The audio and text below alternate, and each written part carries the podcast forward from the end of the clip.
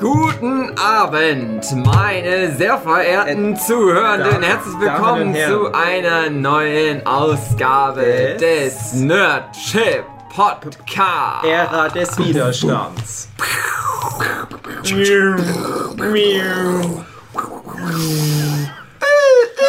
nein, ich, Papa, ich bin eine Möwe.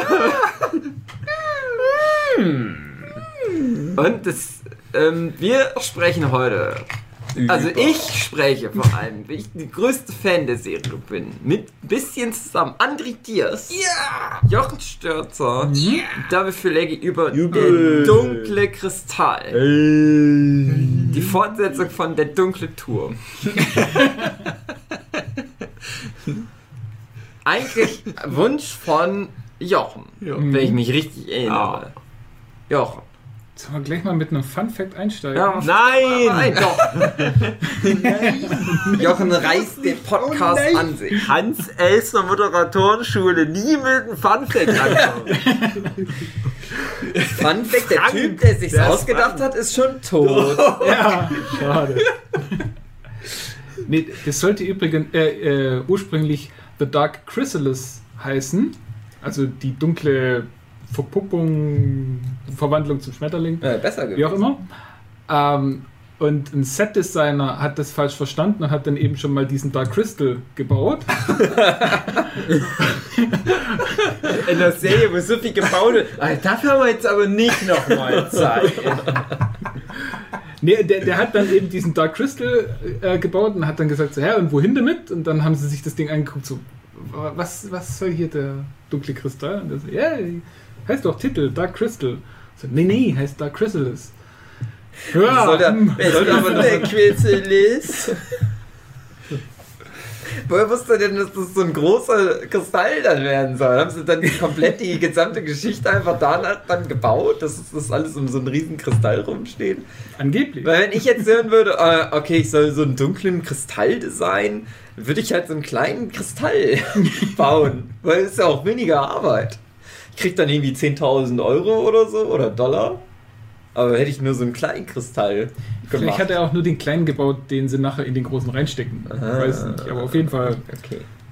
so geht die Sage. Was es ist der dunkle Kristall?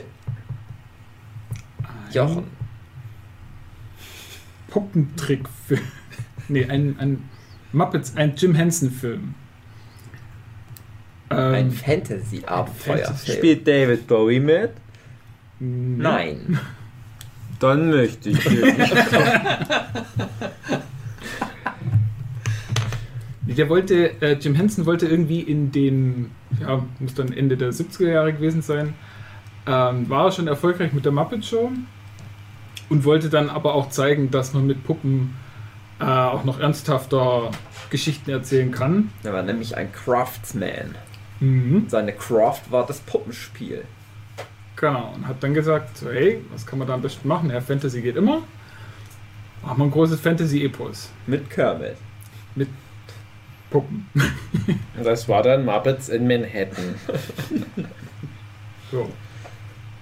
Man muss dazu sagen, also das ist halt wirklich interessant. Muppets, das war eine richtig krasse Nummer Mhm.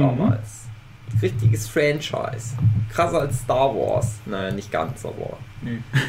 Und Also die hatten ja schon, Muppets Kinofilme waren da schon rausgekommen, die ja Millionen, Millionen, Milliarden eingenommen hatten. Und trotzdem war das ganz schwer für den armen Jim Henson, das zu finanzieren. Mhm. Also ein Studio zu kriegen.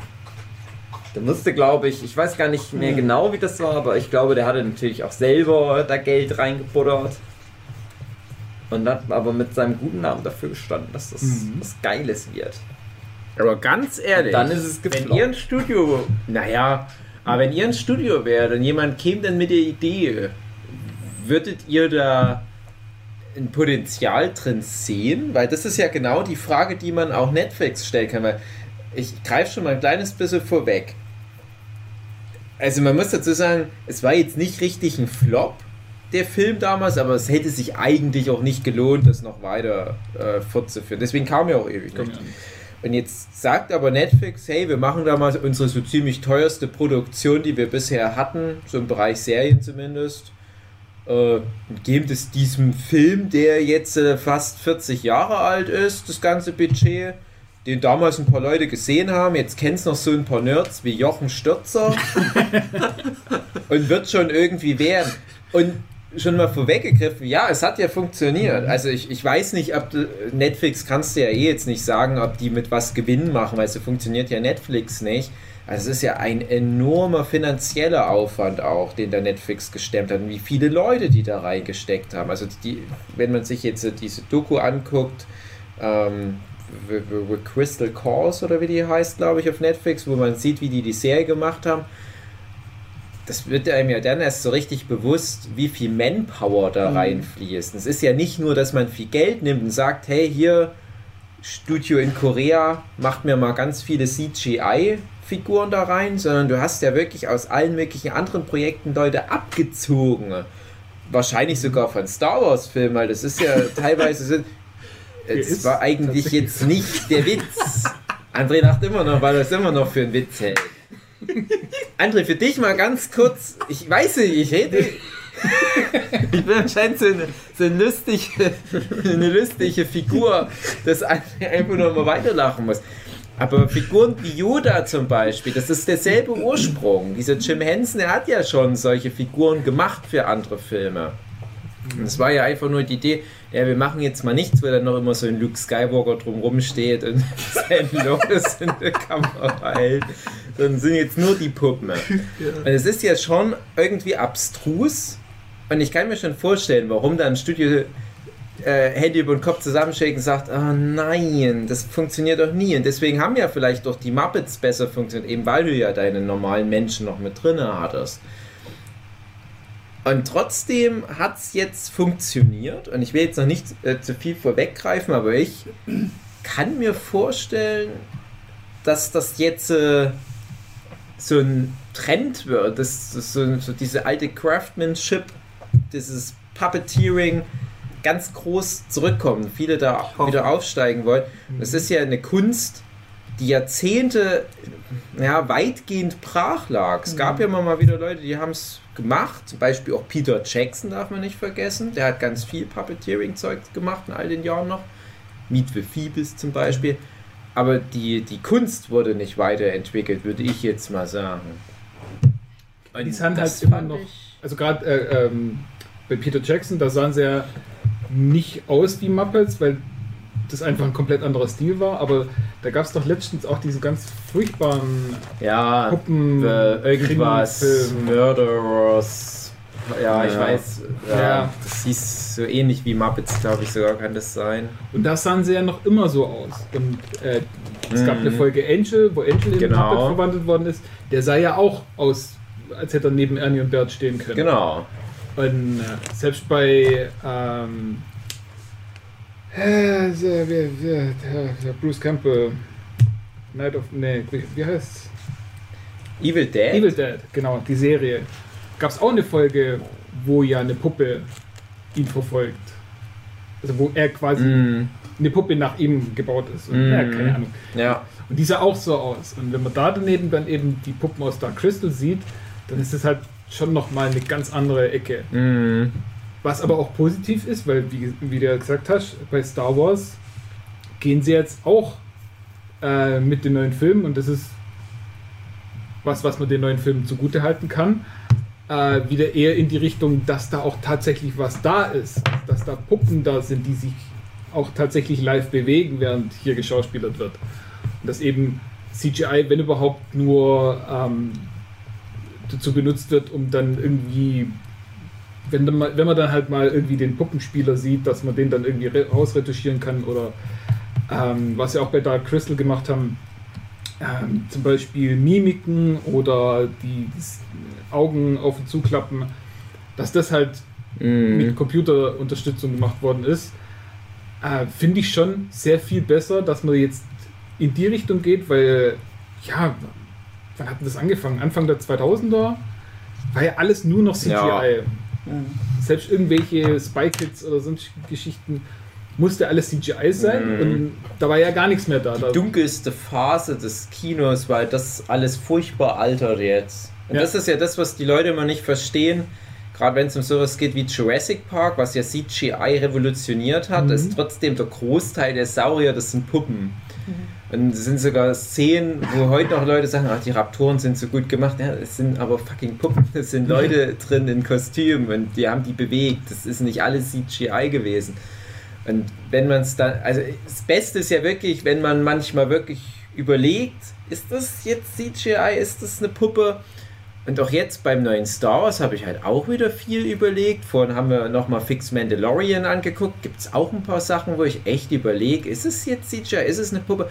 Es ist eigentlich dumm, wenn man sich die Frage stellt, weil man auch irgendwie das Gefühl hat, wenn ich jetzt die Frage eindeutig mit es ist CGI beantworten könnte, würde ich vielleicht das sogar ein bisschen abwerten gegenüber es ist eine Puppe, jemand hat sich die Mühe gemacht, eine Puppe zu bauen. Und ich weiß nicht, wo mehr Arbeit unterm Strich reinfällt mit heutiger Technik. Ich finde es halt nur albern, wenn du was hast, wo du denkst, das kann jemand relativ einfach im echten Leben bauen.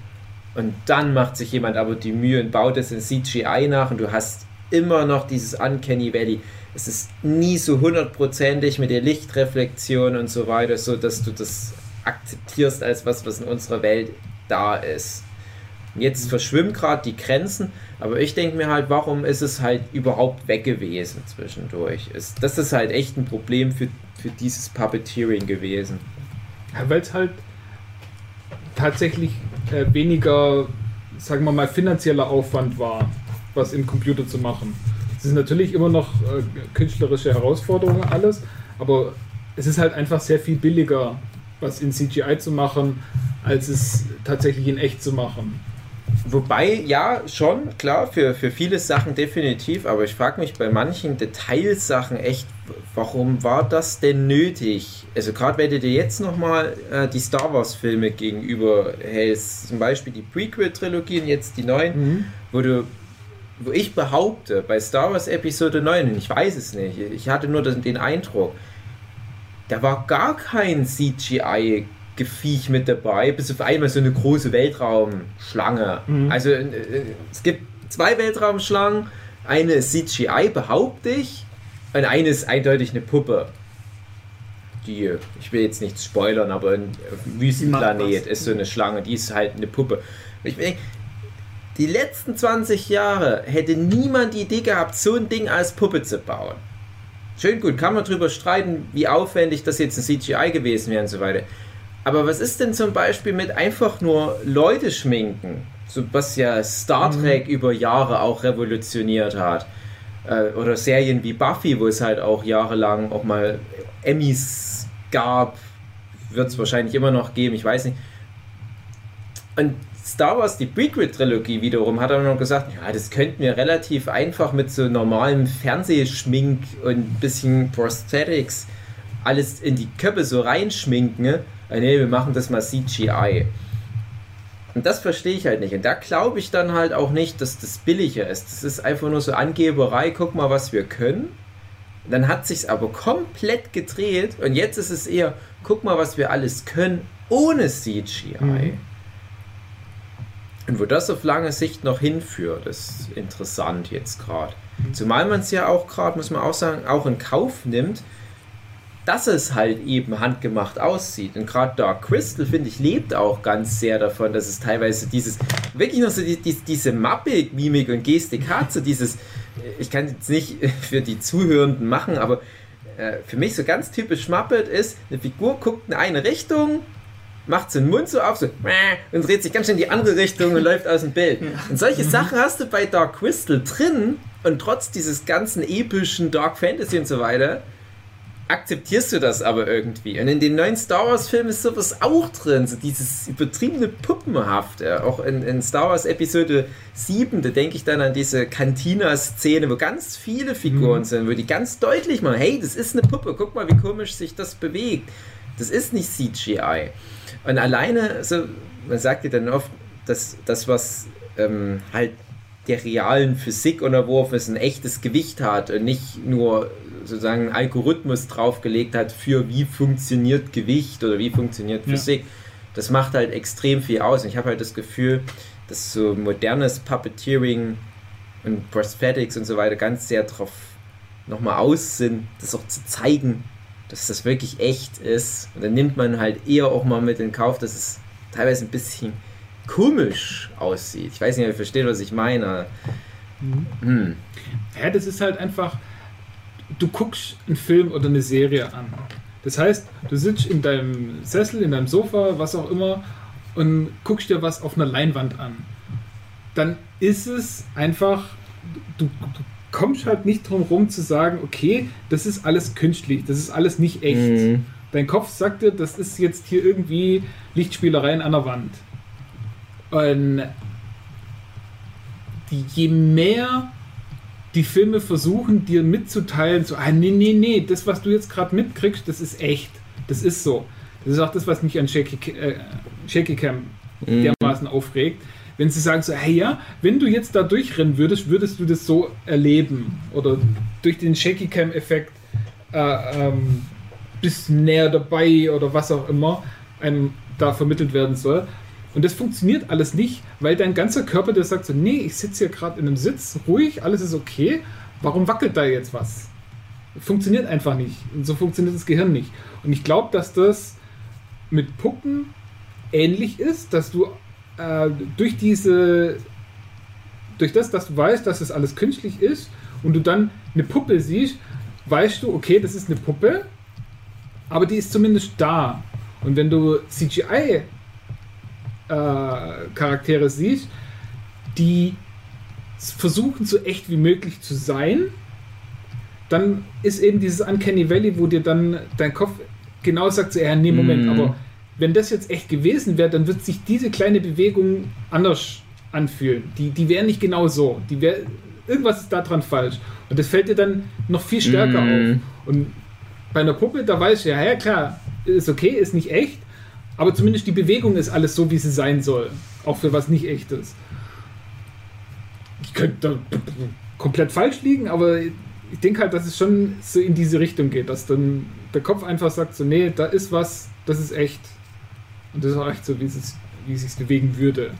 Und dann kannst du eben so Sachen machen wie CGI, ähm, so Kleinigkeiten dann verbessern. Also wie gesagt, äh, dass du dann bei der Mimik irgendwie noch eine Falte ins Gesicht reinmachst, wo durch die, das, das Gummi einfach keine Falte sein kann oder dass du eben ja, Augenbewegungen machst oder sonst irgendwas, wo halt dann für eine Puppe wiederum zu schwierig wäre, aber was man dann Mhm. durch CGI wieder einfacher machen kann. Und ich finde, diesen Weg, den sie jetzt eben hauptsächlich durch Dark Crystal, aber ich denke auch in den Star Wars-Filmen ähm, jetzt eingeschlagen sind, dass man eben so dieses Puppentrick und CGI zusammen macht und mit CGI eben den Puppenspielerei. Dinger einfach genau verschönert, verbessert, dass das eigentlich die richtige Richtung ist, richtiger als einfach jetzt alles nur noch CGI zu machen, was ja ja Mhm. seit den 2000ern Trend war und jetzt hoffentlich bemerkt wird, weil es auch beim Publikum nicht funktioniert. Na, als die anfingen mit der Serie, hatten die ja ursprünglich ja auch geplant, die Gelflinge Mhm. zu CGI. Hatten schon so einen Probetrailer gemacht und hatten gegen einen echten Skeks als Puppe antreten lassen. Und da hast du auch gesehen, der Gelfling, der konnte flüssige Bewegungen, die konnten richtig coole. Äh, der, der jumpt in den Himmel und, und also der Gelfling jumpt in den Himmel und macht da so richtig die krassen Ja, genau, das ist das, was ich meinte, dass Ja. du dann lieber in Kauf nimmst, dass du so ein bisschen dieses, dieses sloppy, bewegungsmäßige noch, dass du noch mehr drauflegst, Mhm. Eben, dass du den Leuten zeigst, nee, guck mal, das haben Ja. wir extra so gemacht Und die in hätten echt. auch technisch das so umsetzen können, dass es richtig geile Genau. Bewegungen sind und alles. Und ich bin da so, es gibt so wenige Puppenserien, ich glaube die erste Puppenserie, die mir jetzt einfällt, die man nennen könnte aus heutiger Sicht. Höchstens Muppets ist ja auch eine Art Serie. Robot Chicken? Hallo Ja, Spencer, stimmt, ja. ja. also Stop Motion ist das ja. Ja, ähm, und haben sich dann entschieden, nee, wir, die wir wollen, wir wollen keine, keine Auch Jim Henson. 90er. Auch Jim Henson Production zumindest. Stimmt, die Dinos auch, ja. Ähm, wir wollen keine übergreifende, also so, so, die hatten dann das Problem, Puppe und CGI gleichzeitig darzustellen, das war denen dann auch so ein bisschen zu aufwendig, aber die wollten einfach dieses Puppenhafte beibehalten weil das so ähm, authentischer wirkt. So. Und das mag ich eben auch, dass das eben bewusst gewählt wurde, dass sie die, sich für die Puppen entschieden haben, weil es das eben so wenig gibt. Ähm, Ja, und weil da auch, wenn du mit Puppen arbeitest, kannst du einfach Sachen nicht machen, die mit CGI möglich sind. ja, Das heißt, du kannst bestimmte äh, Kameraeinstellungen einfach nicht machen, Mhm. weil dort dann halt ja, die Hand vom Puppenspieler ja, irgendwo das drin auch, stecken das auch, würde. ja.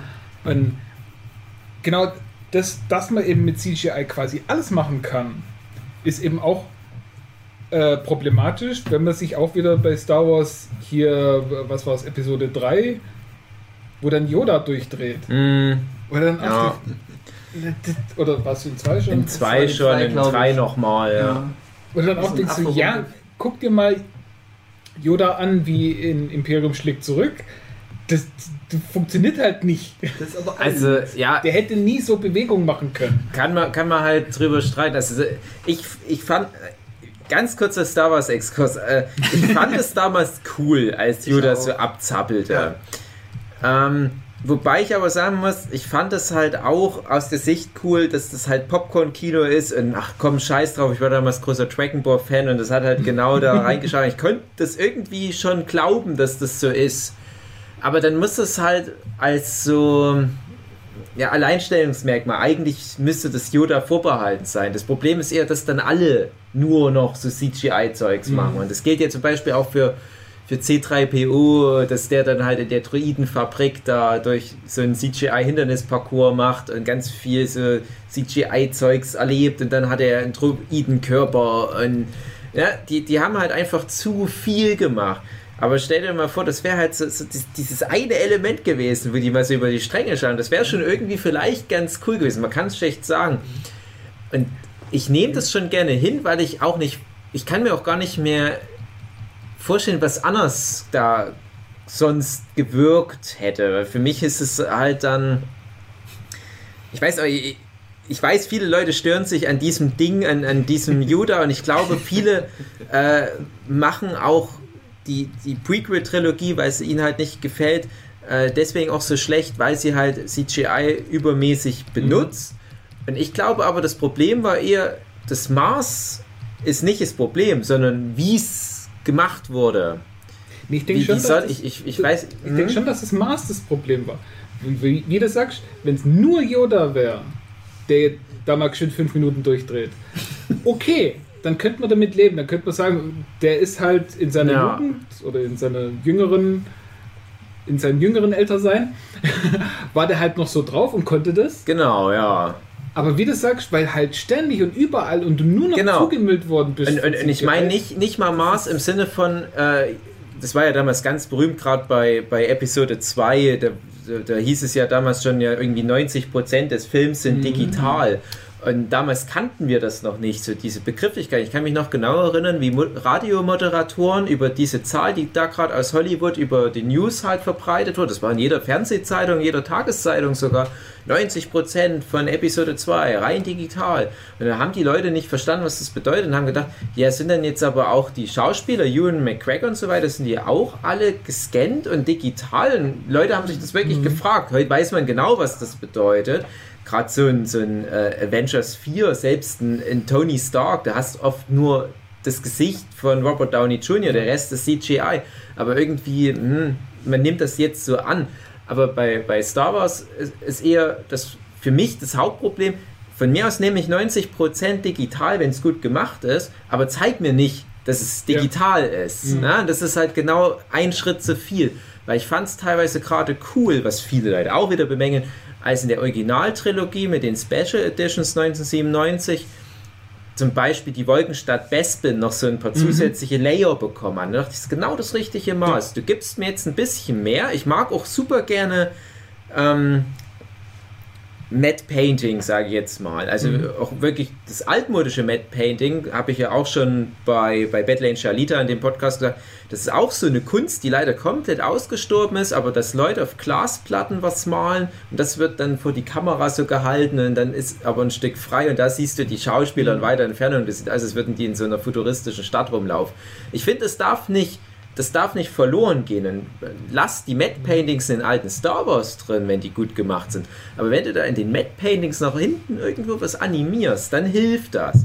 Wenn du aber auf einmal dein, dein Hintergrund voll hast mit tausend fliegenden Autos und im Hintergrund rennen. Leute und hey, bim, bim, bim und hier ist noch ein Gag im Hintergrund, dann hilft das halt nicht wirklich. Und, und irgendwie, egal welche, welche Kunst, ich sag jetzt mal, welche, welches Handwerk, ob es jetzt CGI ist oder Puppenspiel, du hast immer so eine Phase, wo es übertrieben wird, wo die ein paar Schritte zu weit gehen. Und dann kommen dann irgendwann mal die Leute zur Vernunft. Stop Motion ist auch so eine Kunst und dann kommen halt solche wunderbaren Stop Motion Filme wie Paranorman oder Marion Max oder so, die halt dann das irgendwann mal perfektionieren. Das sind halt alles auch immer wieder solche, solche Kunstformen, die zwischendurch mal kurz vorm Aussterben sind, sage ich mal, dann wieder zurückkommen. Wir werden das in ein paar Jahrzehnten mit 2D-Animation haben. Wenn dann auf einmal Leute wieder so Mhm. richtige altmodische Zeichentrickfilme machen, dann werden die ganzen Leute sagen, ey, ist ja genial. Mhm. Es ist wie, Warum als vor ein paar Jahren wie Artist auf einmal ein paar Oscars gewonnen hat, weil es ein Stummfilm war. Und ich so, ey, stimmt. Theorie, dass, dass das nicht so überhand nimmt und so albern wirkt bei Puppenspiel, also bei praktischen Effekten, ist, Mhm. weil es zu schwer ist. Und die Leute keinen Bock, so viel zu machen. Und bei CGI, da kann, ist es halt Ja. einfacher, das so alles voll zu müllen. und Keine so zu Grenzen einfach. Müllen. Ja, genau, das ist so einfach zu, das Maß zu verlieren. Ja, Im dunklen Kristall Ja. gibt es ja auch Kämpfe, worauf ich jetzt nicht genau noch einge schon eingehen will. Ähm, aber da kämpft die Kämpfer sich, die wirken schon so ein bisschen stumpf, so eingeschränkt, einfach wie du das meintest. Da gibt es einfach diese Puppengrenze und du weißt eigentlich, die könnten es eigentlich besser machen, aber die haben dann gesagt, nö, wir, wir fighten da jetzt so. Dass es halt immer noch in dem Limit Mhm. der, der, des Puppenhaften ist. Und hat es jetzt auch nicht so schlimm gemacht. Also die haben es schon soweit gut umgesetzt. Ja, weil du halt als Zuschauer auch neue, neue Regeln anwendest, neue Rezeptionsregeln, Mhm. dass du halt so in der Welt dann aber auch irgendwann drin bist, dass du sagst, ja, ich verstehe, das ist halt Puppentrick, genauso wie ich bei, bei dem alten Zeichentrickfilm auch verstehe, warum da zum Beispiel eine, eine Ariel die Meerjungfrau nicht wie ursprünglich geplant äh, in alle Richtungen wehende oder Wasserhaare hat, sondern nur so ein Haarballen, der halt im Wasser wirkt, weil es halt einfach nicht möglich ist. Mhm. Dann kommt natürlich ein Studio Ghibli und sagt, hey, aber wir kriegen es hin. Kann man drüber streiten, ja, aber äh, wie, wie sinnvoll sowas ist, aber du wendest halt ein anderes Rezeptionsmuster an oder rufst es ab. Und ich frage mich aber, wie es für Leute ist, die halt die letzten Jahrzehnte oder Jahre zumindest halt nur mit diesem alles ist möglich CGI-Bullshit Mhm. aufgewachsen sind. Mhm. Und jetzt das erste Mal mit sowas konfrontiert werden. Genauso wie Leute, die jetzt das erste Mal Stop Motion sehen würden und jetzt die letzten Jahre nur Pixar und Disney CGI-Qualität gewohnt waren, wie Ja. die sowas dann Ja, wahrnehmen. könnte ich jetzt jüngst aufgreifen. Zu Weihnachten hatte ich meinen Bruder wieder gesehen und hatten uns unterhalten. Hey, du hast auch dunklen Kristall gesehen. Und er meinte eben, er fand es schon recht creepy, so ein bisschen mit diesen Puppen. Also, Ja, creepy ist ja okay. ja, es ist so. Ja, ich fand aber, aber- auch interessant. Also ich weiß ja nicht, ob er das so sah wie ich, Hm. weil ich, ich, ich wollte da jetzt vorhin nicht rein äh, steigen, reingrätschen bei euch, weil ihr da so schön drüber euch einen abgekeult habt, wie geil Ah. das ist mit den Puppen. Ja. Aber ganz ehrlich, die, die, die kleinen, die Gelflinge, Mhm. Die- ja. Kottlinge? teilweise Rottlinge fand ich, dass die manchmal aussahen wie creepy Sexpuppen. Auf alle Fälle. Aber ich glaube, das brauchst du auch. ja. Ja, naja, Also ich weiß nicht. Also, das, ich fand's ganz komisch, als ich die Doku gesehen habe und dann gesehen habe, ach, die, die haben sogar mit CGI noch ein bisschen nachbearbeitet. Ja. Habe ich gedacht, ja, warum habt ihr nicht manchmal so einen Mund dann noch irgendwie gemacht? Wenn so, so eine traurige Szene ist So und du South sagst, Park-Münder. ah, ich bin, ah, es ist so eine Emotion, ich muss weinen und du siehst aber nur dieses starre Puppengesicht, Ja, das keine Emotionen hat. Das war so ein bisschen, das war so ein bisschen schwierig. Das ist natürlich ich fand das alles gut und das ist krass, wie aufwendig das waren und die, die, Skexe waren halt cool, aber die, die kleinen Gelflinge, äh, Ja, meinst, du meinst schon die Gelflinge und nicht die Ho- Po- Die die Pottlinge? kleinen Pottlinge sehen ja nicht Pottlinge. aus wie Sex. Die ganz noch kleineren. Mini-Puppen. Ja, whatever works, ja, das stimmt. na die, die, Die Elfenhaften oder Ja. die das waren die die, Gelflinge. Haupt, Ja, okay, Gelflinge. Gut, gut, Ja. gut. Ja. Ja, kann ich schon nachvollziehen. Vor allem in, in der Doku The Crystal Course, da hast du ja drin, dass die da von dem alten Film, wir gehen ja gleich auch nochmal inhaltlich auf das Zeug ein, dass die, dass die in dem alten Film ja mal so demomäßig ein paar Stellen überarbeitet haben mit CGI. Und ich habe dann drauf geachtet, weil ich das im Vorfeld schon wusste, dass sie das gemacht haben bei der Serie. Und mir ist hier und da mal was aufgefallen. Also ich hatte das Gefühl, gerade Deed hat am meisten nochmal dieses. CGI-Makeover bekommen. Und es gibt ein paar ganz wenige Stellen. Du merkst, die haben so ihr Skalierwerkzeug drüber gepackt, so heißt es im Photoshop. Und da werden ein paar Sachen mit verschoben, die sollten eigentlich nicht verschoben werden. Das, Zum Beispiel haben die so Diademe und die sind ja eigentlich aus Metall. Und dann hast du manchmal wie so eine Welle, die sich in dem Diadem Ah, bildet. Und okay. dann merkst du, ah, die haben jetzt irgendwie so die Augen hochgezogen und hatten die Auswahl zu weit oben und da hat es in den Diadem eine kleine Kurve reingemacht. Ein Es ist also super Werkzeug. nitpicky, das ist auch nicht Ja. negativ gemeint. Aber ich muss ganz ehrlich sagen, trotzdem habe ich es eigentlich seltenst mal wirklich festmachen können. Hier wurde jetzt definitiv CGI bei den Gelflingen angewendet, Mhm. während zum Beispiel bei den Skeksen mit den Zungen es ziemlich Ja, klar war, war aber klar. absolut okay. Ordnung. Und es gab aber auch wiederum andere Sachen, wo ich dachte, ah, das ist CGI. Und dann stellst du aber Making of fest, ach so, das war gar kein CGI. Zum, Beispiel, Beispiel über manche Strecken der Steingolem da. Ja, Ja. hätte ich auch gedacht. Wo ich dachte, ja klar, manchmal für Nahaufnahmen ist es eine Puppe, aber wenn der dann so hin und her palavert oder auch bei, Ja, ja. bei, bei den äh, Arachnoiden da waren auch ein paar Stellen, wo ich dachte, Mhm. ja, aber wie soll denn die jetzt die Wand lang krabbeln? Na klar ist das Mhm. CGI. Nee, die haben dann halt einfach nur irgendwelche Stricke CGI-mäßig rausretuschiert, aber das waren schon ja, alles das dann ist nämlich richtige halt so Puppen. die richtige Herangehensweise. wie Du denkst, das CGI. CGI. Weil das war, das habe ich mir beim Gucken dann nämlich schon gefragt. Da habe ich nämlich auch gedacht, na, ist der jetzt komplett animiert oder wie haben sie das gemacht? Oder da müssen sie ja irgendwas gemacht haben. Und dass es das halt war, dass sie halt die Leute, die im grünen Anzug daneben stehen und die Sachen alle festhalten, dass sie das rausgenommen haben. Aber ja, so ist, das ist halt.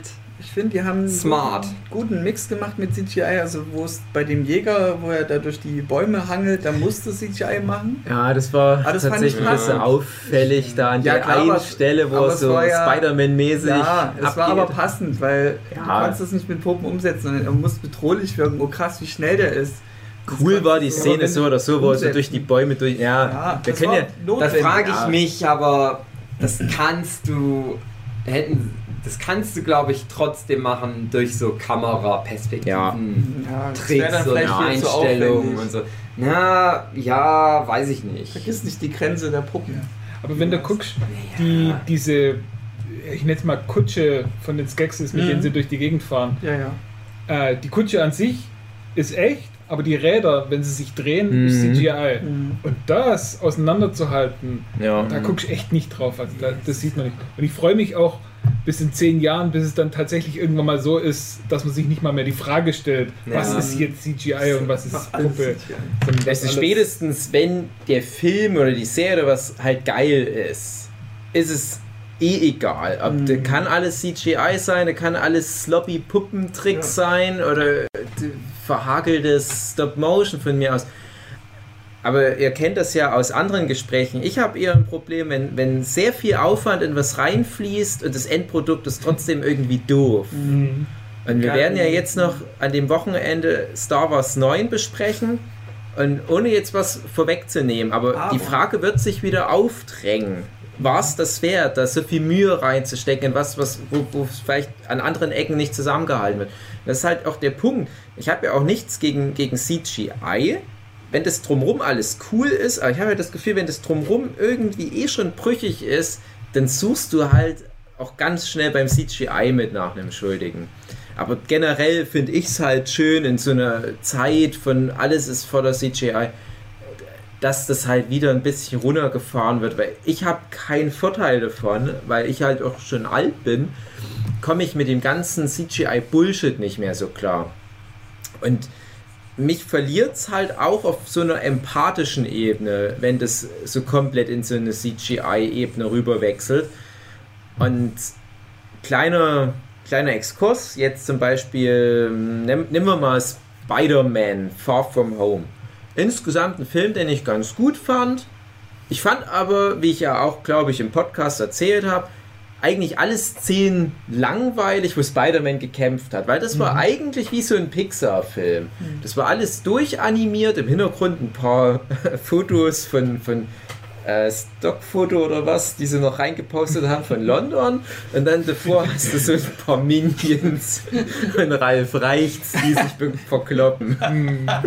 und das ist alles so over the top, dass du genau weißt, ja, das ist eh alles am Computer. Hier bekämpfen sich eigentlich nur noch Bits und Bytes. Da steckt nicht wirklich Herzblut drin. Jetzt werden irgendwelche Koreaner äh, mit blutenden Fingern vom zu viel Steuerung F drücken, ganze, sich ganze ärgern, weil sie da fünf Jahre dran gesessen haben.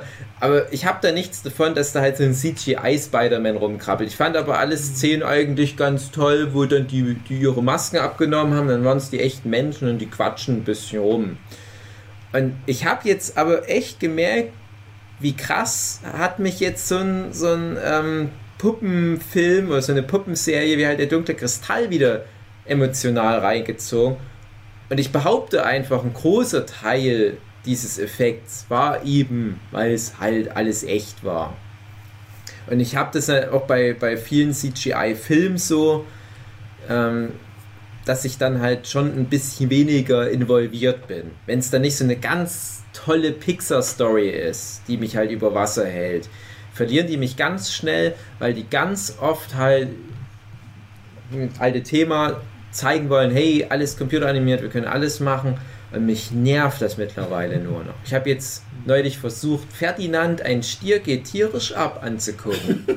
Vielleicht so eine halbe Stunde geschafft. Du kannst so einen Scheiß heute nicht mehr gucken. Das ist nur noch Scheißdreck. Da zappeln überall irgend, irgendwelche lustigen Hühner noch im Hintergrund rum und Hamster äh, fliegen durchs Weltall und so weiter. Das interessiert mich nicht. Mach doch erstmal eine geile Story. Und ich habe halt auch das Gefühl, wenn du wie beim dunklen Kristall schon so viel Craftsmanship reinsteckst, animiert dich das bestenfalls auch noch mal vorher abzuchecken, haben wir überhaupt ein gutes Drehbuch? Mhm.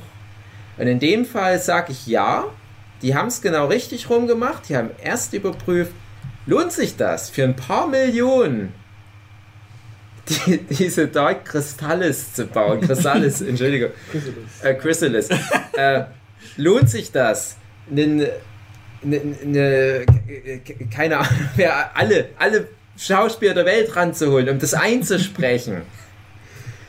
lohnt sich das?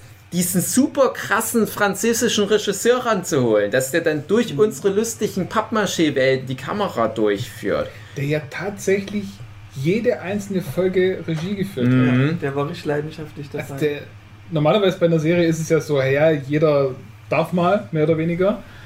Es gibt vielleicht so einen Showrunner, aber da mhm. war es tatsächlich der Regisseur, der bei jeder einzelnen Folge Regie geführt hat.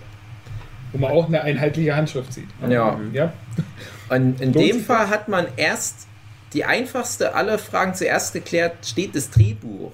Haben wir hier was, was die Leute überhaupt interessiert? Und anscheinend haben genügend schlaue Leute dann sich das angeguckt und gesagt, ja, das können wir jetzt so machen. Jetzt lasst uns mal anfangen. Jetzt lasst uns mal hier die, die Sculptors ranholen und die gießen uns die Skeks-Köpfe. Jetzt lasst uns mal hier Rüstungsleute ranholen und die machen wie bei so einem Herr der Ringe-Film erstmal haufenweise Ornamente und so weiter. Und nicht andersrum, wie es zum Beispiel manchmal dann bei Star Wars ist, wo ich dann jedes Mal Mitleid habe, wenn ich sehe, wie viel geiles Zeug da reingeflossen ist an Arbeit hinter den Kulissen. Aber das einfachste von der Welt, nämlich ein lupenreines Drehbuch, was man ja dann erwarten kann bei so einer 300 Millionen Dollar Produktion, das stimmt halt nicht. Und dann wird alles andere mit nach unten gezogen. Und Dark Crystal ist, ist sicherlich nicht perfekt, mhm. aber du kannst wirklich jetzt nicht, also, also macht halt einfach keinen Sinn, das jetzt auf die Art auseinanderzunehmen. Das ist jetzt auch schon mal mein Disclaimer, wenn wir dann noch auf den Inhalt äh, eingehen. dass das halt wirklich eine Serie ist, der ich halt gar nicht böse sein kann, weil die so gut ist, dass ich es gar nicht erwartet hätte. Ja, und, und für mich halt auch besser als der Film zum Beispiel. Und dann muss ich halt sagen, ja, die haben es halt genau richtig gemacht. Also wenn die da irgendwie Fehler hatten mit ihren alten Produktionen und, und damals halt dem, dem alten Dark Crystal und dem Labyrinth, den sie dann noch gemacht haben mit David Bowie, alles, was sie da gelernt haben, haben sie jetzt 30, 40 Jahre später richtig umgesetzt. Mehr kannst du nicht erwarten. Und andere Franchises kriegen das nicht hin. Und andere Franchises haben Disney im Nacken. Also verstehe ich nicht. War wahrscheinlich ganz gut, dass das halt nicht so ein krasses Franchise war. Oder ist. Mhm. Weil sonst wieder viel zu vorsichtig daran gegangen wäre. Dann hätten sie mit viel mehr Fanservice arbeiten müssen. Obwohl sie das ja auch alles gemacht Ja. haben. Und das ist halt das, das Erstaunliche, dass die sich das halt so, dieses, den Film, das Ursprungsmaterial so genau vorgenommen haben und aber viel mehr draus gemacht haben, was fast alle neuen Filme immer nicht mehr schaffen, sondern die schaffen es immer nur noch auf dem alten Scheiß nochmal so rumzureiten und nochmal genau das gleiche zu machen. Ja, aber das Komische ist ja, ich habe mir halt genau die Frage gestellt, weil du ja auch sagst, so, du hast ja so ein bisschen angedeutet, Star Wars zum Beispiel, die gehen zu sehr auf Nummer sicher. Und ich denke mir gerade, na, eigentlich ja wieder nicht. Auf der einen Seite ja, mit dem Fanservice-Aspekt ja, aber gleichzeitig ähm, verprellen sie ja auch die Fans, weil sie irgendwas zu krass dann umdrehen wollen. Und bei Dark Crystal ist ja eigentlich genau wie bei der Prequel-Trilogie bei Star Wars. Du hast im Prinzip schon das Ende der Geschichte und du kannst mit deiner Vorgeschichte das nicht, dem nicht widersprechen, was die Leute schon haben. Und dann ist es zeitlich auch noch so nah dran wie die Prequel-Trilogie an der Haupt- oder an der, an der Urtrilogie bei Star Wars. Ziemlich genau wahrscheinlich sogar dieselbe Jahresspanne. Ich, ich kann es nur grob schätzen. Ich würde jetzt auch mal sagen, bei, bei, bei Star Wars sind vielleicht so 30 Jahre. Hier sind es vielleicht auch so 30 bis Ich glaube, der 50 müsste 81 Jahre. der Film sein. Nee, ich, ich meine In- in in, der in, Lore. der Geschichte drin. In der Geschichte. Äh, Äh, von 300 Film? Jahre. Und Echt? 300 Jahre? Die Serie spielt 300 Jahre vorm Film. Ja, okay. Äh, Ich wusste halt nicht, wie man das umrechnet mit diesen, äh, mit dieser Zeitrechnung, die die Ja. haben. Stimmt, okay. Also ich Aber- weiß nicht, ob es 300 Jahre sind, aber auf jeden Fall 300 Tar, Teil, Trigonen. Trigone, ja. ja. Trigon ist die Angabe. Trigon. Genau, also Ja. ich habe auch mal versucht, das rauszufinden. Ich habe keine eindeutige Antwort bekommen. Okay. Aber ich hatte halt das Gefühl, am Anfang dachte ich noch, ach, das spielt tausende Jahre vor der Serie, die Mhm. können eine völlig andere Geschichte erzählen. Aber dann merkst du schon während der Serie, na nee, die, die nähern sich jetzt schon so eigentlich der Filmhandlung. Mhm. Und ich hatte ja eigentlich auch gedacht, dass die Serie dann abschließt, wo im Prinzip der Film anfängt, aber nee, es ist Hätte jetzt eigentlich noch so, dass mindestens noch eine zweite Staffel kommen müsste. Was aber noch nicht der Fall ist. Also aus dem jetzigen Standpunkt ist noch nichts bestätigt. Mhm. Das ist schade. Ja. Wir reden jetzt hier vom. Welcher ist heute? Der Ja, also auf alle Fälle etwa 28. drei, Dezember. drei. Monate, nachdem die Serie rauskam. Ja. Und du brauchst ja lange, um so eine Serie zu drehen. Also wenn eine zweite Staffel kommt, dann dauert das bestimmt jetzt drei Jahre. ja, ja, ja, auf jeden Fall. Aber ich gehe jetzt mal davon aus, wenn alles, Hoffe. wenn, wenn, wenn, wenn alle Gestirne im Gleichklang stehen, dass dann noch eine zweite Staffel kommt und dann reicht es vielleicht auch, weil ich glaube, wenn die das so ewig weiterziehen, dann wird es so wie Twin Peaks und dann hast du irgendwann mal nach 25 Jahren den Punkt, wo es dann äh, da wieder ansetzt. Aber ich würde mir lieber wünschen, die machen dann mit der zweiten Staffel sozusagen den Abschluss. Da müssen sie ja noch ein bisschen was vorbereiten, aber ich habe so das Gefühl, die größten Fragen sind eigentlich jetzt schon geklärt. Mhm. Und dann aber noch eine, von mir aus gerne noch eine Sequel-Serie. Mhm. Mhm. Das fände ich cool. Oder einfach nur noch mehr Geschichten aus Fra. Mhm. Und das ist nämlich der Punkt, wo ich nämlich auf Hugi eingehen wollte, weil sich dieser Star Wars-Vergleich wirklich so krass aufdrängt. Du hast ja bei Star Wars ein riesiges Universum durch den ehemaligen Kanon, was jetzt Legends ist, durch solche Sachen wie Knights of the Old Republic und so weiter, hast du ja einen riesigen Zeitstrahl, die ganze Lore um die Sith und Jedi. Und die erzählen immer nur Geschichten über die Skywalkers in den Kinofilmen. Und eigentlich ist das viel zu wenig für Star Wars. Warum nicht mal eine ganz andere Mhm. Geschichte? Du kannst ja trotzdem Lichtschwerter mit einbauen. helfen sie sich höchstens mit den Spielen, dass du doch mal den Bösen spielen darfst. Ja, aber trotzdem sind auch die Spiele immer wieder das, also Ja, zumindest schon. so jetzt Ja. mittlerweile hangelt sich ja alles extrem daran lang. Und wenn es gut gemacht ist, ist es auch cool, aber du musst dann, ah, du wirst, wie Hugi schon sagt, halt immer wieder in, in, in diesem kleinen, in dieser vize-kleinen Welt eigentlich Mhm. gefangen gehalten und musst immer wieder diesen Fanservice bringen und so weiter. Und das Schöne aber beim Dunklen Kristall ist, das ist ja eine originale IP.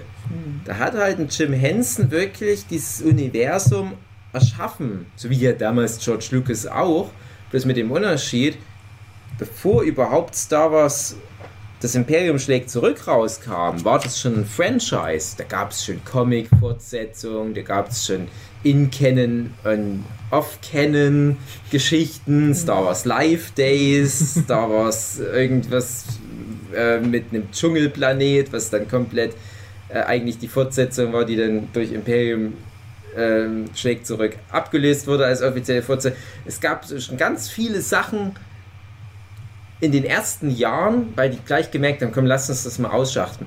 Beim dunklen Kristall gab es ganz lange nichts, dann gab es ein paar Romane und jetzt die Serie. Es ist ganz wenig. Das passt in ein ganz kleines Wikipedia alles noch rein aktuell. Und ich habe mir so gedacht, vielleicht ist das gerade richtig. Und trotzdem, das habe ich zumindest nachgelesen, weil ich kenne die Romane nicht, trotzdem achtet es drauf, auch die Chronologie der Romane und den Kanon der Romane mit aufzugreifen. Indem halt mal irgendwo in einem Nebensatz mal irgend so ein Skex erwähnt wird aus dem Roman, der aber gerade zu Tisch ist. Aber alles konnten sich ja nicht herleiten und haben dann noch Dinge hinzuadaptiert, wie die ganzen äh, Clans, die es Na klar, so ist es ja das richtig. war schön logisch aufgebaut. Das ist, das ist auch Almautra-Ding. Das musst du ja auch machen. Du musst ja jetzt eine Komplexität reinbringen. Vor Ja. allem musst du die Welt halt wirklich zu einem echten Ort machen, für den es sich auch zu kämpfen Es lohnt. wäre auch bescheuert, wenn du in dem Film halt äh, die zerstörte Welt siehst und dann tausend Jahre vorher ist die Welt doch genauso. Nicht so Und es sind noch so ein paar alte Saurier und ein paar böse Spinnen, die da rumrennen. Deswegen finde ich auch ein Sequel zum Film schwierig. Naja, du kannst ja halt ganz andere Geschichten erzählen. Also, der Kristall ist halt das eine Ding, so wie halt für Star Wars immer halt so. Aus irgendeinem Grund, sage ich jetzt mal, der politische Stand, gibt es ein Imperium, gibt es kein Imperium, so eine wichtige Rolle spielt. Ich habe bei Star Wars ein paar Romane, ein paar Comics gelesen. Früher, mittlerweile nicht mehr so Bock, weil es jetzt ja alles nicht mehr in Canon ist. Und du merkst, ja, okay, die kommen immer wieder schon auf ihre Force zurück. Und so würden die jetzt hier auf, auf ihre Lebensenergie immer wieder zurückkommen, wahrscheinlich. Aber du kannst damit so viel machen.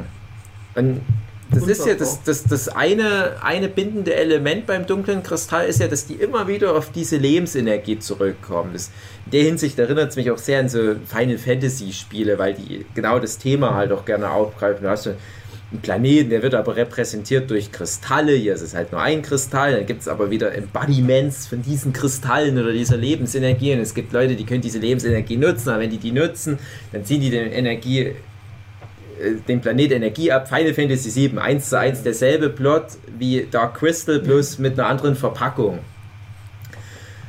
Und das kannst du aber auf ganz verschiedene Arten und Weisen erzählen. Und nur weil jetzt halt der Film als chronologisch letzter Punkt halt da irgendwie eine Finalität bringt, bedeutet das ja nicht, dass das für alle Ewigkeit alles cool ist. Und man muss ja nicht immer auf den Kristall eingehen. Man kann ja zum Beispiel auch sagen, ich mache irgendwie anders was mit dem Planet, was halt schwierig ist. So. Und einfach nur die Figuren und Völker interessieren mich halt auch primär. Ja, aber ich meine äh, eher deswegen, weil ohne zu spoilern, nach dem Film fehlt ein großer Teil von dem, was den Dark Crystal zum Dark Crystal macht. Mm, Und ich glaube, ohne den Teil wird es schwierig, das interessant zu gestalten, weil da fehlen halt schon einige Charaktere, die sehr, sehr, sehr interessant sind. ja, und es ist so ein bisschen wie bei Star Wars. Star Wars bedeutet ja übersetzt der Krieg der Sterne. Und wenn du sagst, na, ich erzähle mal eine Geschichte über, über was ich, die Evox, die jetzt eher ein bisschen ruhiger ist, dann hast du ja den, den, den Kriegsaspekt raus. Und das fällt halt auf und das stört auch ein bisschen bei Star Wars, auch bei den, bei den anderen Geschichten, die ich wie gesagt früher gelesen habe, dass die immer wieder auf den Krieg eingehen, wo ich dann manchmal denke, ah okay, ich habe hier ein cooles Setting, das ist ein anderer Planet, das sind hier andere Figuren, okay, ich finde es interessant und dann kommen die wieder auf den Krieg. Und ich denke, ach, hm, das hätte für mich gerade gar nicht gebraucht, den Krieg. Und bei Dark Crystal spielt halt dann eigentlich auch der Name schon ein bisschen dagegen, weil du müsstest dann irgendwie Legends of Ra nennen oder was. Und dann Geschichten aus der Welt des dunklen Kristalls, der aber jetzt nicht mehr dunkel ist. Ursprünglich nicht Ja. war. Der Kristall ist gut, der ist wieder ein reiner Kristall des Wissens und der steht irgendwo rum und irgendwo anders passiert was Cooles. Und die Welt interessiert mich halt, die ist echt cool. Und ich fände es halt schade, wenn die halt diese, diese IP haben mit ihrer Fra-Welt und nicht noch was, was anderes Cooles auf lange Sicht erzählen würden damit. Wird sich halt jetzt zeigen, aber ich glaube schon, also ich glaube, die Karten stehen ganz gut. Wobei es schon ein bisschen verwunderlich ist, weil Netflix sonst immer recht schnell dabei Ja, ist, Ja, solche vielleicht Sachen wegen der zu announcen. Produktionszeit. vielleicht. Weil zum Beispiel, wenn so ein äh, Tote Mädchen Lügen nicht Ja, gerade das erst rauskommt, ist oft schon die nächste Staffel bestellt. und das hat dann wieder so einen. Produktionsaspekt, denke ich dann auch. Das ist ein ganz anderer Vergleich, sage ich mal. Ja, ne, es kann ja auch sein, dass das schon alles in die Gänge geleitet ist mit dem dunklen Kristall, aber weil die halt noch nicht wissen, wann es soweit ist, dass das Mhm. rauskommt, wollen die jetzt noch nicht ihre Aktionäre heiß machen sein. oder was auch immer und deswegen wird es noch nicht announced. Schön gut, aber es wäre halt echt blöd, die IP jetzt schleifen zu lassen, Mhm. wo sie halt echt alles gemacht haben, um das halt Ich meine, die haben wertvoller zu machen. ein halbes Jahr gebraucht, die Kulissen zu bauen. Nur die Kulissen. Ein halbes Jahr. Ja, es waren ja auch viele. Ja, auch. Und die haben das ja auch zu einer, wie in der Doku. doch mal Ja, bau du 50 Kulissen. Die sollen das auch zu einer Zeit äh, geschafft haben, wo es zur damaligen Zeit eben nicht so schnell war. Also die waren viel schneller als zu dem Film damals. Das hat auch Aber in krass. dem Making-of der Ja. eine gemeint, so, ey, ja, äh, und da ist man dann als Autor irgendwie Ja. in einer ziemlich komischen Position, weil dann schreibt man halt so her und dann laufen die zwei da irgendwie auf dem Balkon entlang und reden miteinander. Mhm. Und man denkt sich so, ja, okay, dann hat man das, die- Szene halt so geschrieben. Und irgendwie ein halbes Jahr später steht man auf diesem Balkon, den man da beschrieben hat Ja. und sieht, wie Schön 10 Meter breit der ist und- und und so wie er sich nicht vorgestellt hatte. Ja, und man hat hier 100 Leute damit beschäftigt, diesen dusseligen Balkon zu machen, bloß weil der, der in einer doofen Szene erwähnt Ja. war. Und dann explodierte das Universum.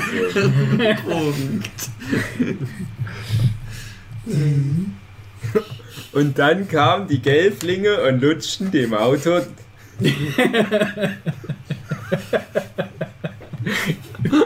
Die Ohrläppchen.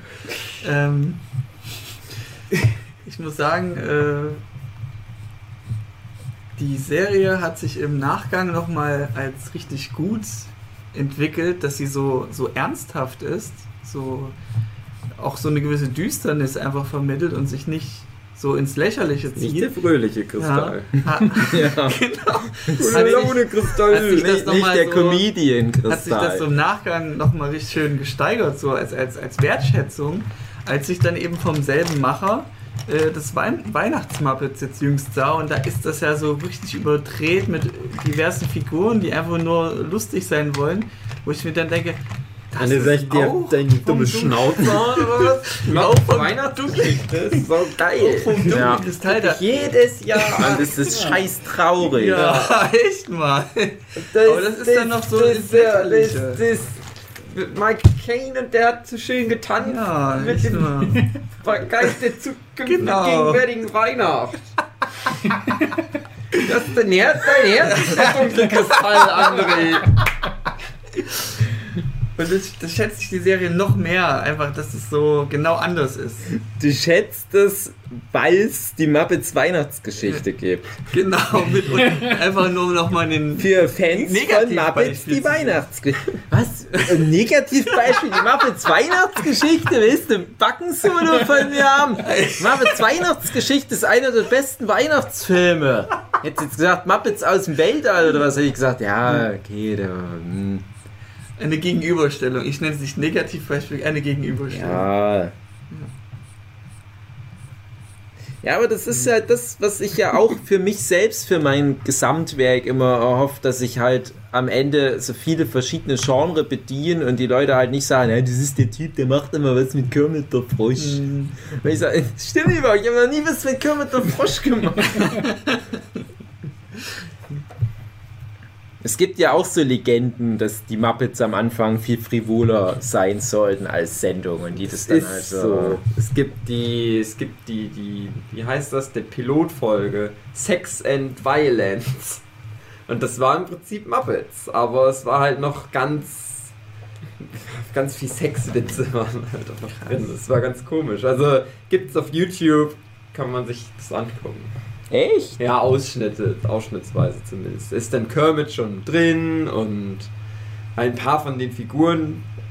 Aber das war also, die haben das gemacht und es kam so mittelmäßig an. Das ist nämlich auch das Coole bei Jim Henson immer gewesen, der hat sich immer viel dann beraten lassen. Der hatte halt immer so seine Vision, aber der kam immer, wenn ihm dann Leute gesagt haben, ja, nicht so geil, machen wir noch irgendwie anders. Dann hat er immer noch mal wieder rein überlegt und dann wurde dann halt sowas wie Muppet Show daraus. Mhm. Muppet Show braucht aber auch noch mal so ein, zwei Staffeln, bis das richtig das Konzept gefunden hatte, was es eigentlich werden wollte. Gibt eine gute Dokumentation auf YouTube über Jim Henson. Das ganze Ding. Ist vielleicht doch eine schöne Überleitung, um auf den, um mal auf den dunklen Kristall inhaltlich noch ein bisschen einzugehen. Ja, Ich sag mal so viel. Ja, ich hab's schon gesagt, ja. äh, Dark Fantasy und so weiter. Aber wo wir in Vorgesprächen vor ein paar Monaten schon so ein bisschen, ja, nicht aneinander gerieten, also ein bisschen verschiedene Standpunkte da halt äh, einnahmen. Jochen, du hast ja eine sehr innige Beziehung zum dunklen Kristall und ich nicht so sehr, äh, weil für mich der dunkle Kristall im wahrsten Sinne auch wahrscheinlich einfach ein bisschen zu düster war, Ist der Film? der Film. Mhm. Und ich habe den als Kind gesehen, ich habe den auch manchmal angeguckt, aber das hat halt nie so Klick gemacht. Mhm. Und es ist halt auch eine Zeit, wo ich auch zum Beispiel Star Wars schon geguckt habe und mir war das sogar bewusst, dass Jim Henson und Frank Oz und so weiter, ne, das waren für mich so Leute, die damals halt äh, hinter den Kulissen präsent waren als, als Puppeteer, als Stimme für Yoda und so weiter und dass die halt solche, solche Sachen gemacht haben. Und dann zum Beispiel auch sowas wie die Ewok-Filme, die ich gerne mochte. Und die hatten aber immer einen positiveren Grundton, fand ich, als der dunkle Kristall. Ja, die zweite Evox-Film war die ganze Familie. am Der, ja, der war dann schon ein bisschen, genau, das, das stimmt, ja. Äh, aber äh, ich will jetzt auch gar nicht sagen, dass ich was für Kinder wollte, aber irgendwie hat es mich trotzdem als Kind nicht so abgeholt. Und ich habe jetzt als Erwachsener nochmal zur Vorbereitung den angeguckt, weil ich habe ihn bestimmt schon seit über 10 Jahren, ja, ich hatte es mal so grob ausgerechnet, seit etwa 15 Jahren hatte ich den halt nicht mehr gesehen. Interessanterweise fand ich den jetzt viel besser, Mhm. aber vor allem, weil ich halt auch da wieder so dieses Puppeteering jetzt viel mehr gesehen habe, weil ich halt dachte, okay, ich weiß jetzt mittlerweile, was da an, an Anstrengung vonnöten ist, um sowas zu schaffen. Das ist krass. Die Story ist ja jetzt nicht schlecht oder was. Die ist halt relativ einfach noch im Verhältnis zu diesem super komplexen Universum, was sie jetzt mit der Serie aufbauen.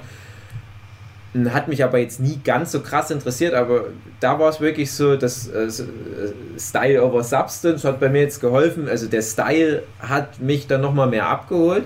Jetzt kommt's aber.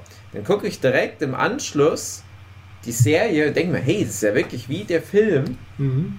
Guck die Serie durch und guck glaube ich, kurz bevor ich die Serie durch hatte, nochmal den Film zur Vorbereitung, um zu gucken, ja, was müssen sie jetzt noch alles für ihre, für ihre Story-Lücken schließen. Was ja am Ende nicht der Fall war. Ne? Es wurden ja nicht alle Story-Lücken geschlossen. Es ist ja jetzt noch ein bisschen offen. Dann guckt den Film nochmal und denkt, es ist ja doch gar nicht wie die Serie. Die sehen ja doch ganz anders aus, aber du Mhm. brauchst halt eine Weile, um dich dran zu gewöhnen. Und dann fand ich den Film wieder doof. nee, doof ist ein bisschen übertrieben, aber da fielen mir dann so extrem die Engpässe auf. Und Ja. da, da merkst du dann halt aber so extrem, wie die sich weiterentwickelt Mhm. haben. Und da kommt vor allem auch die Kameraarbeit von so einem Louis Leterrier mit Mhm. dazu, weil halt der Film ziemlich starr ist, auch wie die Welten geschaffen sind, dass halt dann doch viel mehr Liebe ins Detail gegangen ist. Und das ist ja schon krass. Weil gen- früher wäre es genau andersrum gewesen. Früher hättest du diesen super aufwendigen Film gehabt und dann eine Serie, die der Film nur abgespeckt ist. Hier ist genau andersrum. Hier macht die Serie mit den Mitteln von Netflix viel mehr. In jeder Form. Und der Film ist immer noch wichtig und der verliert jetzt nicht an Relevanz dadurch. Ist halt aber unterm Strich halt für mich jetzt nicht so wichtig wie die Serie. Also ich kann für mich die Serie ganz gut so für sich nehmen und Also ich würde da halt einfach mal kurz sagen, ich habe halt den Film mit boah, fünf, sechs Jahren vielleicht gesehen und hat mich Also halt, vor fünf Jahren. ja, naja.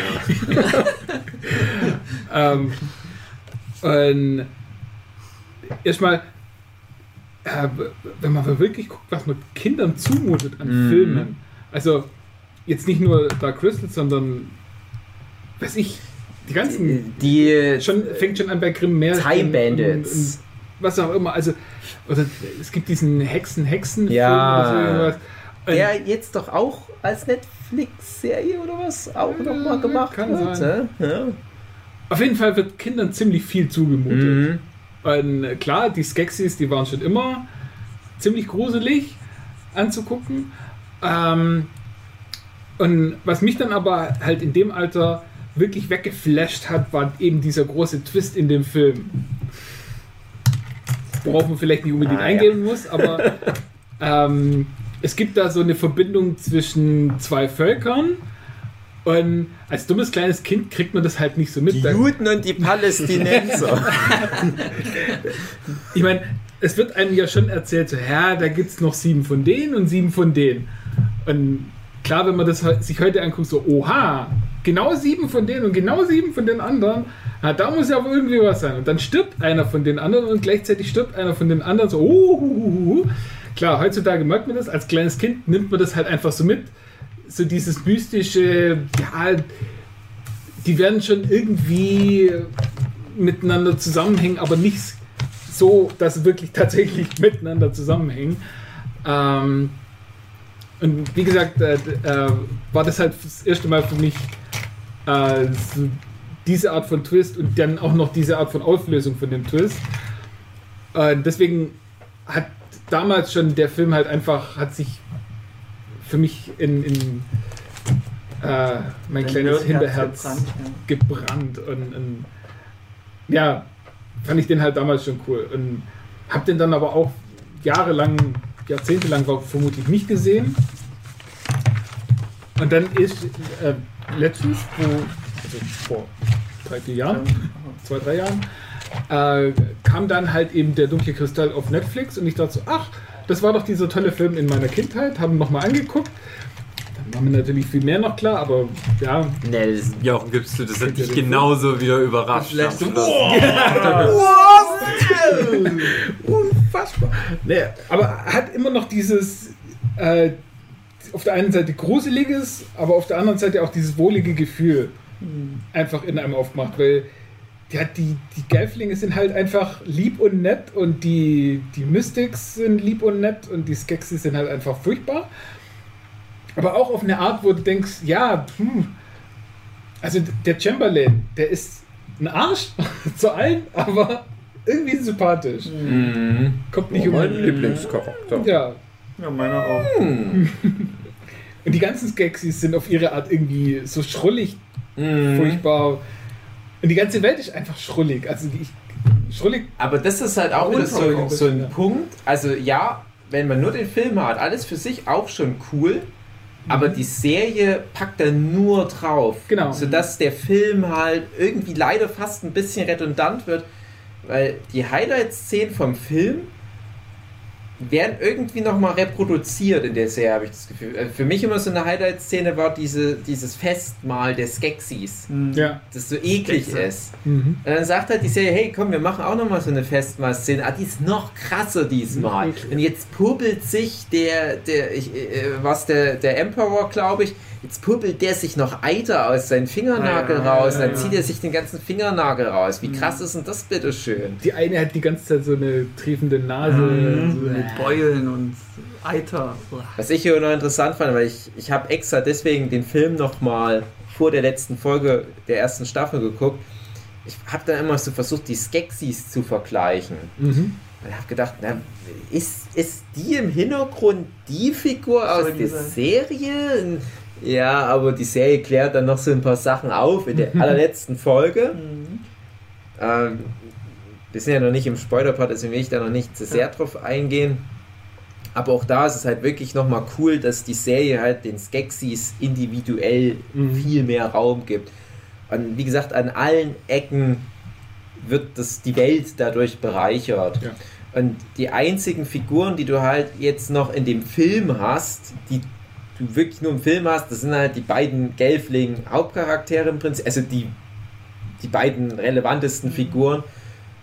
Und die sind aber auch wirklich relativ langweilig. Das ist ja auch so ein bisschen die Natur der Gelflinge in einer gewissen Art, dass die halt ein bisschen normaler und, und geerdeter und edler und sowas sind. Aber selbst da, finde ich, macht es die Serie gut, trotz dieser Grundeigenschaften, dass sie ja wirklich auch was, was Elfenhaftes haben, denen noch so ein paar Facetten zu verleihen, dass sie ja trotzdem auch so hochmütig zum Beispiel sein können oder ein Ja. bisschen eitel oder was auch immer und dadurch halt auch interessanter wirken. Oder das ist halt, schon allein das, dass sie da jetzt sieben Völker draus gemacht haben, ja, wo dann jedes Volk schon eine, eine Eine Identität hat ja, und dann jeder Einzelne aus dem Volk hat dann nochmal so sein eigenes Ding. Du fängst schon immer an, während der Serie zu überlegen, na, wie könnten die denn jetzt abstammen?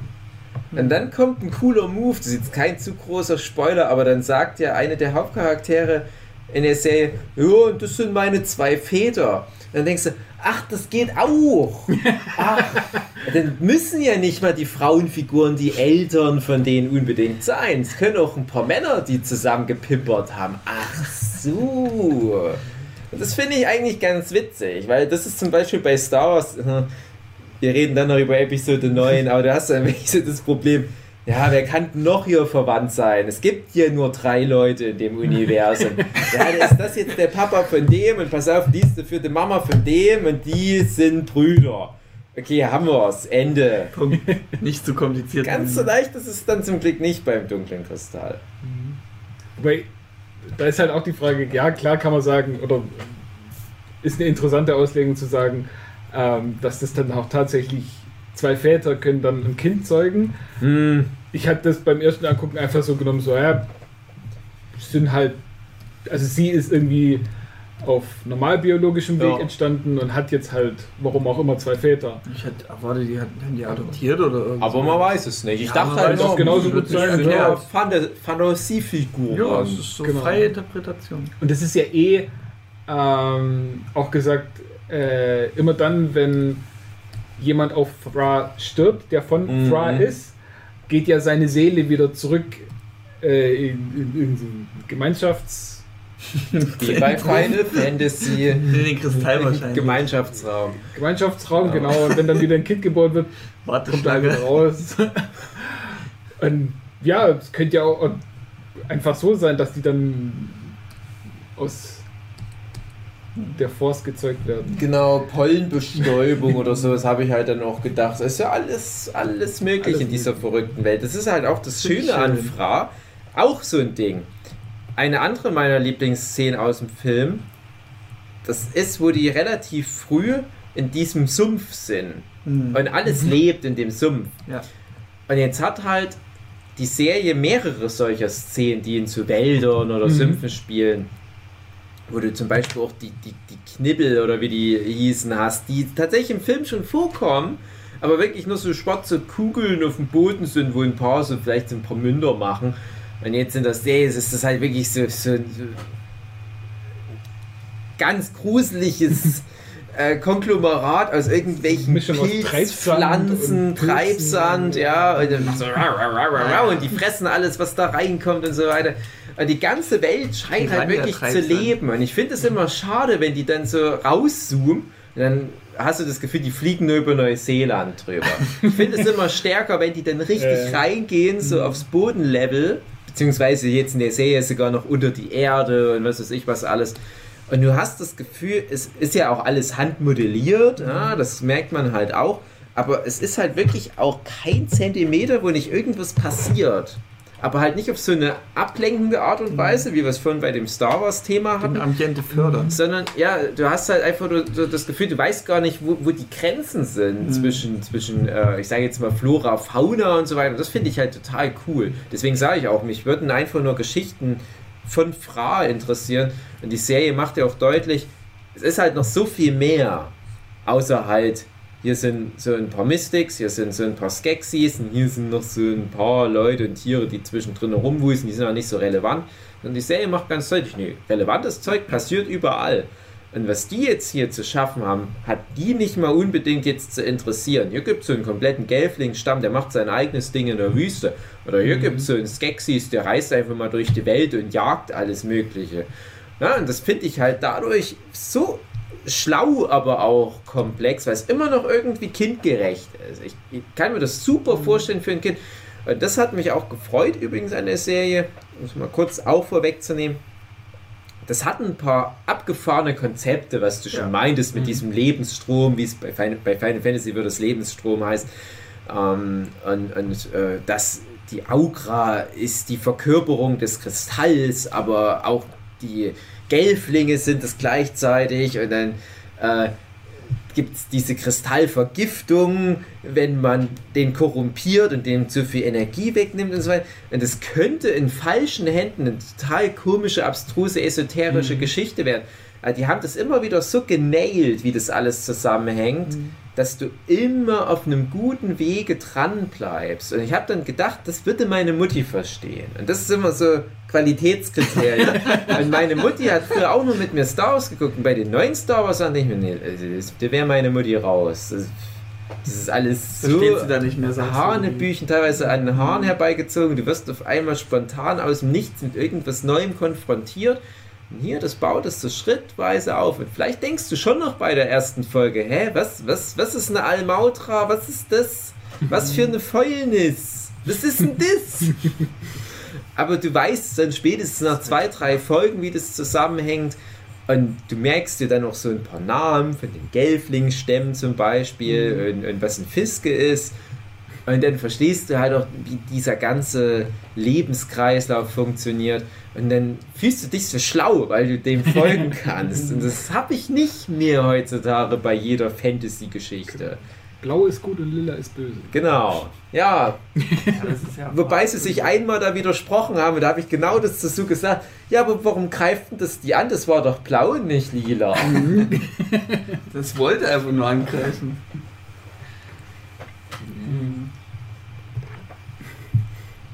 Ja, aber es haben, haben sie äh, in der Hinsicht gut gesehen. Es war sogar in, eine, eine ganz kleine Sache. Ich habe dann halt drauf geachtet, was ist denn alles lila, weil die ja das wirklich so reinhämmern. Lila ist Mhm. bös.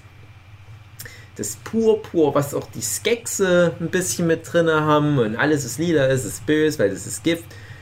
Und dann gibt es ja aber so einen Baum, der eigentlich ein guter Baum ist, aber halt so, ja, schon noch in Richtung lila die, Auch die Blüten hat. ja. Und da kommt dann aber sogar noch so eine Erklärung, ja, aber der saugt das auch schon seit Jahren so ein bisschen auf und, und äh, speichert das. Also hatte ich äh, gedacht, ja, macht schon wieder Sinn. Der hat das iPhone in sich aufgenommen, aber unter Kontrolle behalten, das Böse. Ja. Genau. Ja, und das funktioniert halt. Und das ist halt wirklich keine super komplexe Lore. Und es ist auch genau auf dem richtigen Level. Und du kannst in Staffel 2 noch viel machen. Ich habe mich ja, wie gesagt, ein kleines bisschen mit der Welt noch auseinandergesetzt und was noch in den Roman da für Konzepte mit den Skeksen eingeführt werden. Und es gibt ja noch ein paar Skexe, die noch krasse Background-Story haben, die jetzt noch nicht vorkamen. Mhm. Die könnten jetzt aber noch kommen. Und halt auch zum Beispiel die Idee, dass die Skexe auf der einen Seite erfrischend böse sind, es aber auch nicht zwingend sein müssen. Dass es halt auch gute Skexe gibt. Auch so ein neues Konzept, was jetzt hier mit reinkommt, und was es in Roman schon gab, aber jetzt für die Leute, die nur Filme kannten bisher, äh, eine neue Information ist, wo ich mir dann denke, aber auch schön gelöst. Der Skeks und der Mystik, wo zusammen auf dem Steinberg wohnen, die fand ich ja so cool. Mhm. Allein schon das. Ja, mich würde auch interessieren, ähm, was mit dem Volk der Skexe quasi passiert ist vor Thra, so Mhm. mal gesagt. Und, und ja, vielleicht Ja, auch was, was danach dann passieren wird mit dem, mit denen. Ja. Mhm. Machen die jetzt irgendwie wieder auf zur Heimat oder Gehen in den Ich Raumschiff. weiß nicht, ob das schon Spoiler-Territorium ist, aber ich habe mir ja Gedanken gemacht. Ja, Das sind ja nur- Es ist, Ist ja ah, Theorie, schwierig. oder? schwierig Ja, dann hebst du mal noch auf. Schreibst Ja. du mal auf den Zettel. Die. Ja. Schreib ein Buch. Ja. Ne, es geht Genau. halt um diese verschiedenen Formen. da habe ich mir das so Gedanken gemacht. Ja. Es hätte sich nur zufällig darauf bezogen. Hm. Ich hatte mir nämlich sogar mal irgendwo noch was aufgeschrieben. Aber ähm, es wird nicht so relevant gewesen sein, aber das, das ging so in Richtung Sachen, die ich nicht vergessen darf, wenn wir das mal bequatschen. Ich- Das stand zum Beispiel mit auf diesem Zettel, den ich natürlich jetzt nicht mehr finde. Was stand auf Daves Zettel? Weiter geht's nächste Woche mit Teil 2.